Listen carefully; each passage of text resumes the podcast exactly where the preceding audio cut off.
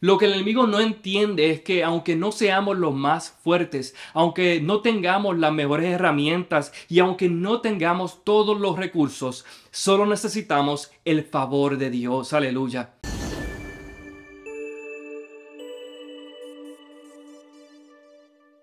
Dios les bendiga, bienvenidos a Cultura de Avivamiento. Les saluda su hermano Eliezer y hoy quiero compartir con ustedes esta breve reflexión bajo el tema Reedifica los muros. Nehemías se encontraba en Susa, la capital del reino de Persia, y servía como copero del rey Altajerjes. Dice la palabra que un día recibió la visita de uno de sus hermanos junto con otros varones de Judá. Nehemías estaba ansioso por saber la condición del remanente de Jerusalén después de la invasión de Babilonia. Pero cuando le dicen que su pueblo sufre gran afrenta, o sea, vergüenza y deshonor, y que el muro de defensa estaba derribado y sus puertas quemadas a fuego, dice la palabra en el libro de Nehemías capítulo 1, versículo 4, la primera porción del versículo, amén, dice, al oír estas palabras me senté y lloré e hice duelo por algunos días. Aleluya. Sería yo un hipócrita si te digo que nunca vas a sufrir, que nunca vas a atravesar por adversidades o no tendrás momentos de vulnerabilidad. De hecho, en el libro de Juan capítulo 16, versículo 33, Jesús dice a sus discípulos, estas cosas os he hablado para que en mí tengáis paz. En el mundo tendréis aflicción, pero confiad, yo he vencido al mundo. Nehemías inmediatamente cayó en un estado depresivo intenso. La pesadez era tanta que tuvo que tomar asiento.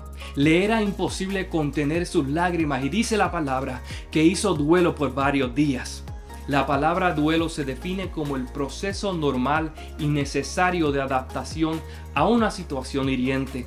Aunque es un proceso normal y necesario, no podemos descartar que este es el momento más vulnerable de una persona y puede hacerte cuestionar tu fe.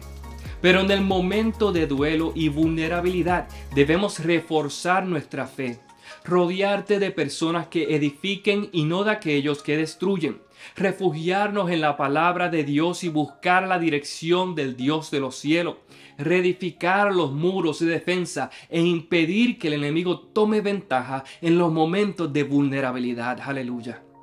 La continuación del versículo anterior en Nehemías capítulo 1 versículo 4 dice que Nehemías eh, luego de sentarse a llorar y hacer duelo por días, él ayunó y oró delante del Dios de los cielos. Aleluya. El ayuno y la oración es vital para todos los hijos de Dios. Y no hay duda que Dios no desprecia a un corazón contrito y humillado. ¿Para qué ahogarse en la preocupación si tenemos acceso a la solución por medio de Jesucristo? En el libro de Primera de Juan capítulo 5 versículo 14 dice, y esta es la confianza que tenemos en Él, que si pedimos alguna cosa conforme a su voluntad, Él nos oye. Y dice la palabra que Nehemías obtuvo el favor de Dios. Y el Señor abrió puertas para que Nehemías regresara a Jerusalén. Pero fue en este momento que se levantaron Zambalat, Tobías y Gesem para hacer escarnio en contra del pueblo de Jerusalén. El enemigo va a usar a quien se deje usar para tratar de detener la perfecta voluntad del Señor en nuestras vidas. Y una de sus estrategias es decir falacias, o sea, usar razonamientos que parecen correctos, pero no lo son estos decían que el pueblo judío era un pueblo débil. Insinuaban que su trabajo era en vano y que iba a tardar mucho tiempo. Decían que se estaban yendo en contra de la ley y que, amén, de lo que logren construir iba a ser fácilmente derribado.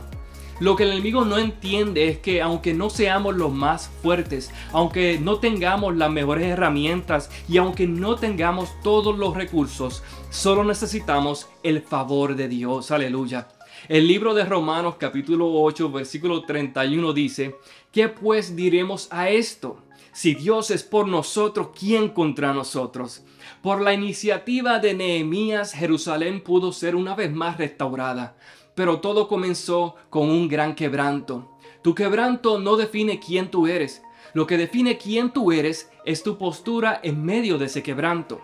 Hubo un cambio radical en la vida de Nehemías, Porque de un hombre en un estado de depresión, depresivo, amén, desesperación, angustiado, salió un hombre decidido, confiado y lleno de valentía. ¿Y cuál fue la clave para este cambio? El ayuno y la oración. Aleluya. Porque Dios está atento a nuestro clamor. Ya es tiempo de fortalecernos en el Señor, levantarnos con fuerzas nuevas y reedificar los muros. Aleluya. Esto fue cultura de avivamiento. Que el Señor los bendiga.